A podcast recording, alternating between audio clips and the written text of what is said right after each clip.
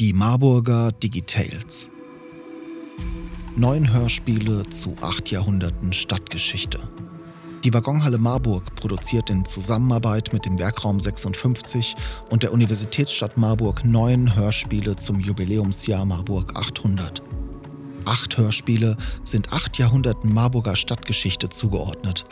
Ein Hörspiel beschäftigt sich, mehr oder weniger, mit der Gründungsgeschichte der Stadt Marburg. Die Texte wurden von in Marburg tätigen Künstlerinnen und Künstlern geschrieben und im Werkraum 56 mit einer Vielzahl an Sprecherinnen und Sprechern realisiert. Die entstandenen Formate sind vielfältig. Ob Radio Persiflage, Poesie, True Crime oder Science Fiction. Das Duell.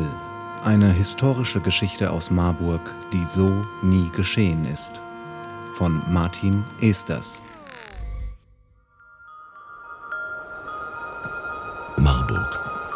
Eine windige Nacht im November 1780. Wolkenbedeckter schwarzer Himmel. Der erste Schnee deutet sich an.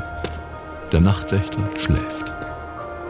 Eine Gestalt geht sicheren Schrittes den Steinweg hoch, schreitet durch enge, unbeleuchtete Gassen der Oberstadt, bleibt vor dem frisch renovierten Steinhaus des wohlhabenden Kaufmanns Justus Kräuter stehen. Atmet durch.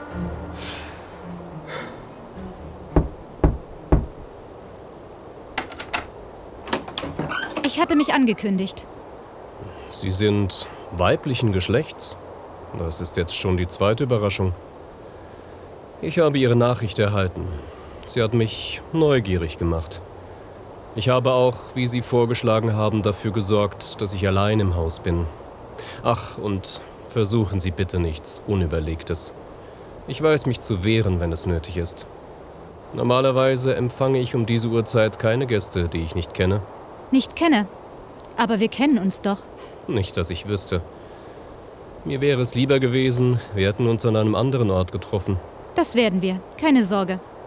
Kann ich hineinkommen? Ihre häusliche Wärme entfleucht ja völlig, wenn die Tür so offen steht. Ungern. Aber bitte.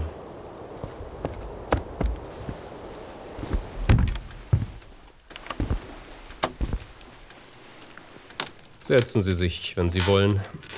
Der Kamin hat noch Restwärme. Ich werde aber keinen Holzscheit mehr nachlegen. Ihre Höflichkeit ist ja nahezu unbegrenzt. Sie haben bestimmt nichts dagegen, wenn ich meinen Mantel ablege. Und mein kleines Mitbringsel. Justus entgeht nicht, dass der rechte Arm der unbekannten Besucherin steif und unbeweglich ist, sie sich ansonsten jedoch mit einer großen Geschmeidigkeit und Kraft bewegt. Er schätzt ihr Alter auf Anfang 30, etwas jünger als er. Was führt Sie um diese Jahreszeit nach Marburg und um diese Uhrzeit zu mir? Das Marburger Pflaster birgt seine Gefahren in der Nacht. Du hast doch meine Nachricht gelesen. Aber sie sagt mir nichts. Sie hat mich lediglich, wie gesagt, neugierig gemacht. Wir duzen uns? Wir haben uns immer geduzt. Wer sind Sie? Erinnerst du dich noch an ein Kind namens Toni?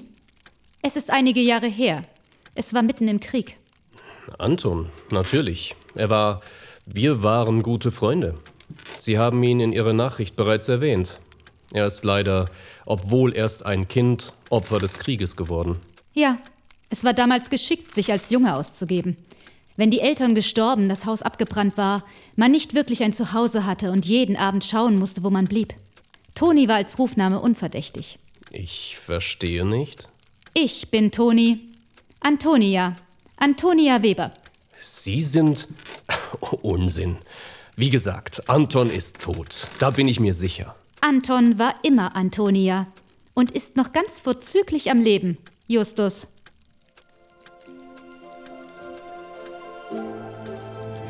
Marburg.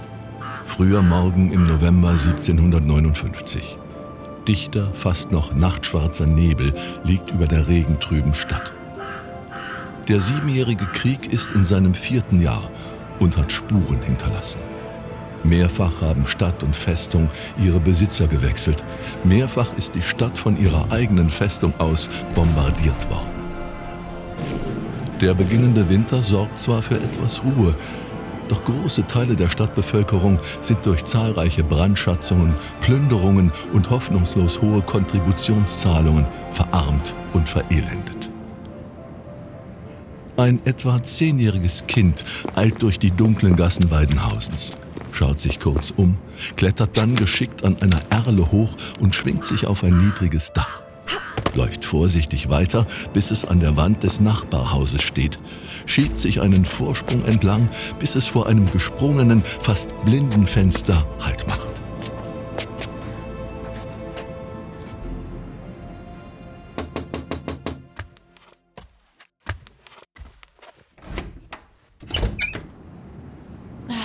Toni, erschreck mich doch nicht so. Sieh dich an und komm mit. Hinten auf den Bleichwiesen bei dem abgebrannten Fischerschuppen. Da gibt es ein Duell. Ein Duell? Weißt du, wie früh am Morgen es ist? Ich habe zwei hessische Offiziere belauscht. Beeil dich, bevor es zu spät ist. Das dürfen wir uns nicht entgehen lassen. Was du immer alles herausfindest. Ich bin gleich soweit. Beeil dich.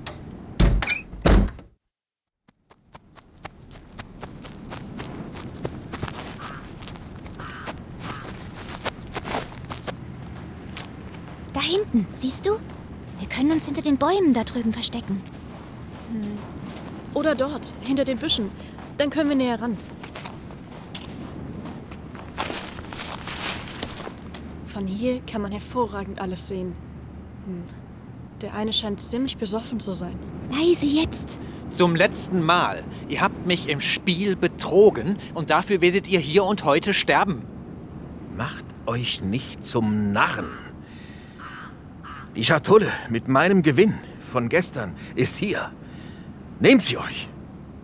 Ich habe sie zwar rechtmäßig gewonnen, In illegalem Spiel? auf das wir beide uns geeinigt hatten.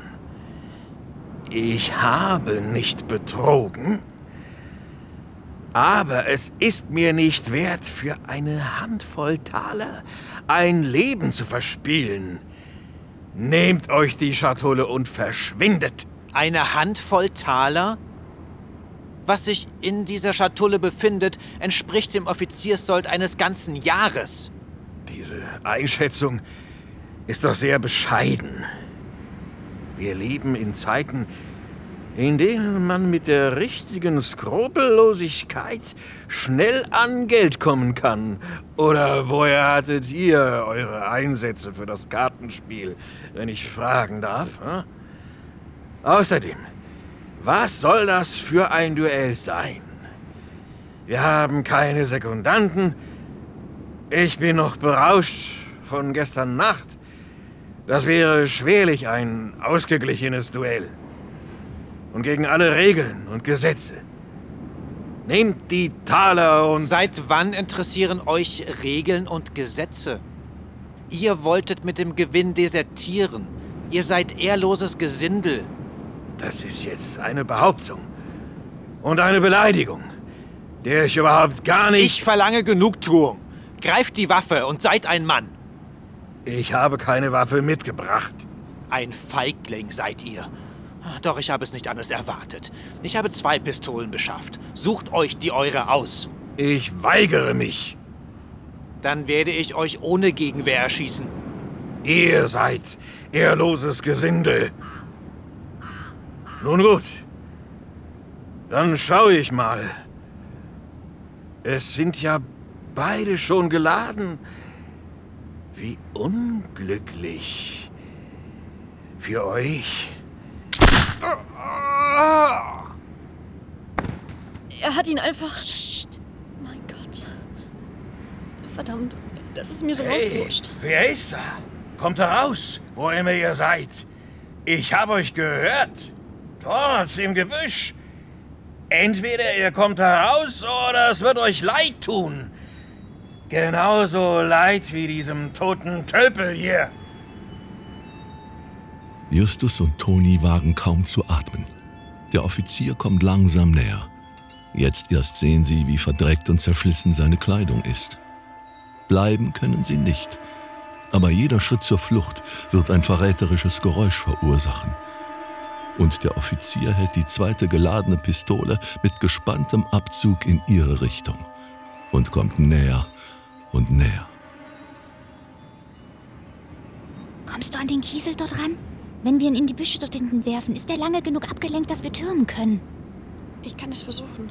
Doch als Justus sich bückt, zerbricht er durch die Verlagerung seines Körpergewichts einen Zweig.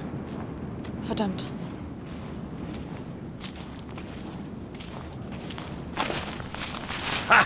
Hab ich euch!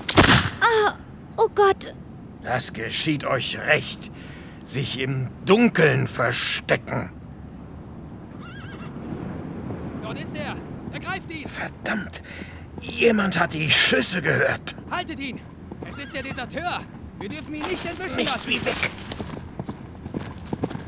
Toni? Toni? Toni?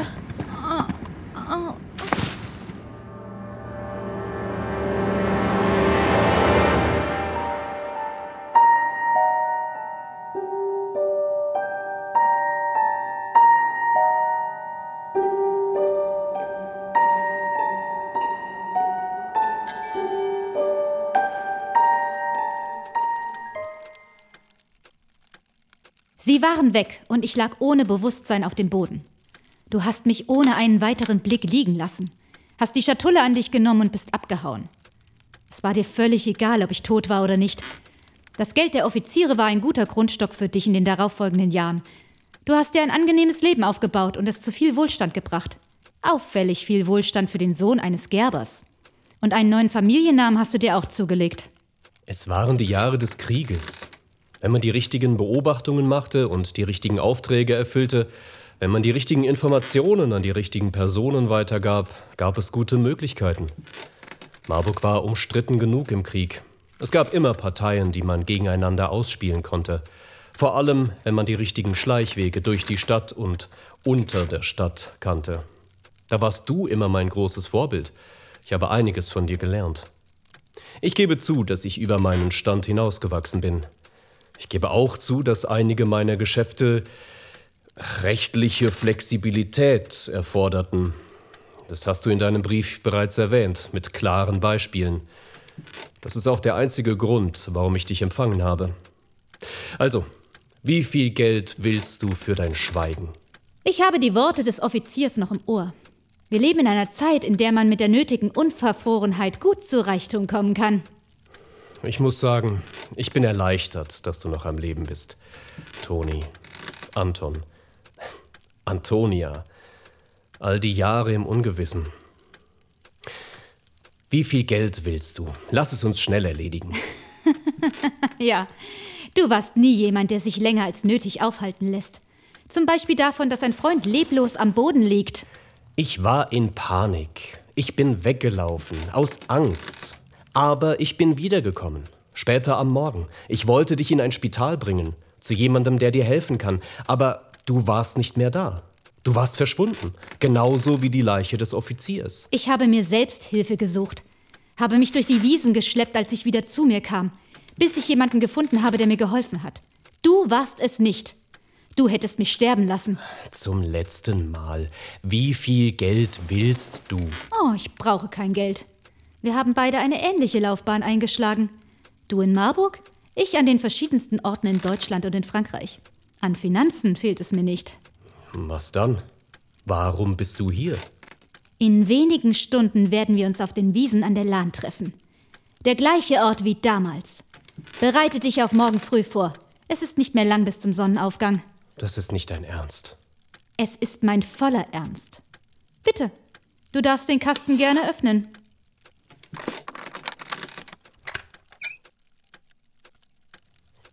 Zwei Pistolen? Zwei Steinschlosspistolen, neu und unbenutzt. Man lässt mich nicht für tot liegen und schlägt auch noch lebenslangen Profit aus der Sache. Ich verlange Gerechtigkeit. Wir werden das Duell nachspielen, das wir beobachtet haben. Du, nein. Das ist gegen alle Regeln und Gesetze. Und wir haben keine Sekundanten. Das ist eine kindische Idee. Wir haben uns als Kinder getrennt, also werden wir uns bei Kinderspielen wiedersehen. Wenn du dich weigerst, lass ich die Obrigkeit wissen, was ich in meinen Nachforschungen so über dich erfahren habe. Mit welchen rechtswidrigen Geschäften du dein Reichtum vermehrt hast. Wer du wirklich bist. Ich habe also keine Wahl. Ich kann dich auch direkt hier erschießen. Dann muss es wohl so sein. Die Wiesen an der Lahn liegen wieder einmal in nebliger Dämmerung an diesem Novembermorgen im Jahre 1780. Ein Mantel liegt auf dem Boden und ein mit rotem Samt ausgeschlagener Kasten steht geöffnet auf einer kleinen Erhebung. Zwei Menschen stehen sich gegenüber, Pistolen in der Hand.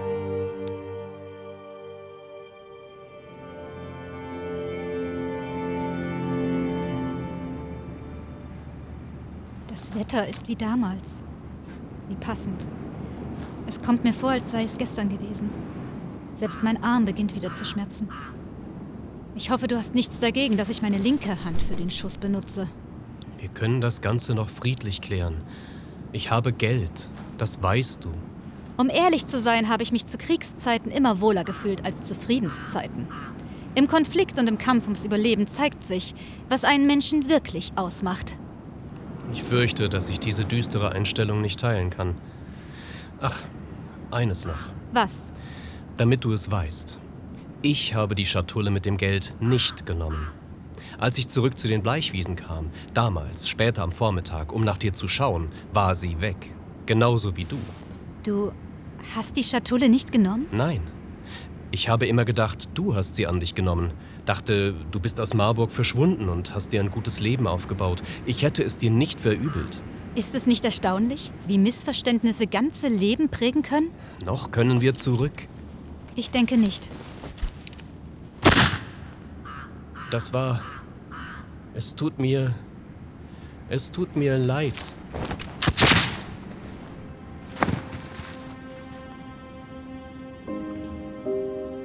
Ein nebliger Novembermorgen im Jahr 1780. Ein Mensch schleppt sich langsam über die Wiesen an der Lahn. Er bleibt kurz stehen, hebt einen Mantel auf, wirft ihn über sich und atmet durch. Blut tropft an seiner rechten Hand herunter. Der Arm hängt bewegungslos. Ein zweiter Mensch liegt leblos im kalten Morgentau. Der Mensch im Mantel beugt sich hinunter und fühlt mit der linken Hand den Herzschlag.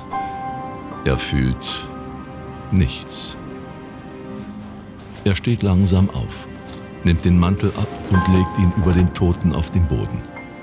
Geht weiter, ohne sich umzudrehen, und schwingt sich auf ein Pferd. Reitet los.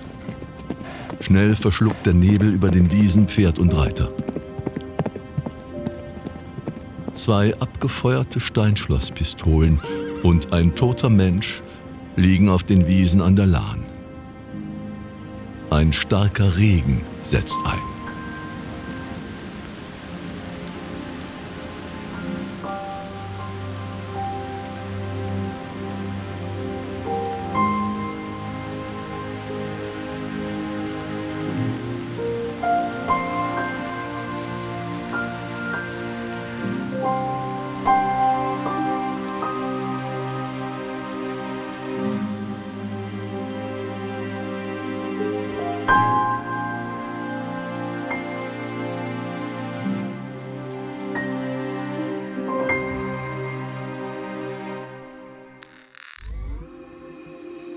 Marburger Digitales wurden gefördert von der Universitätsstadt Marburg Fachdienst Kultur und Kulturgemeinschaften Neustart Kultur.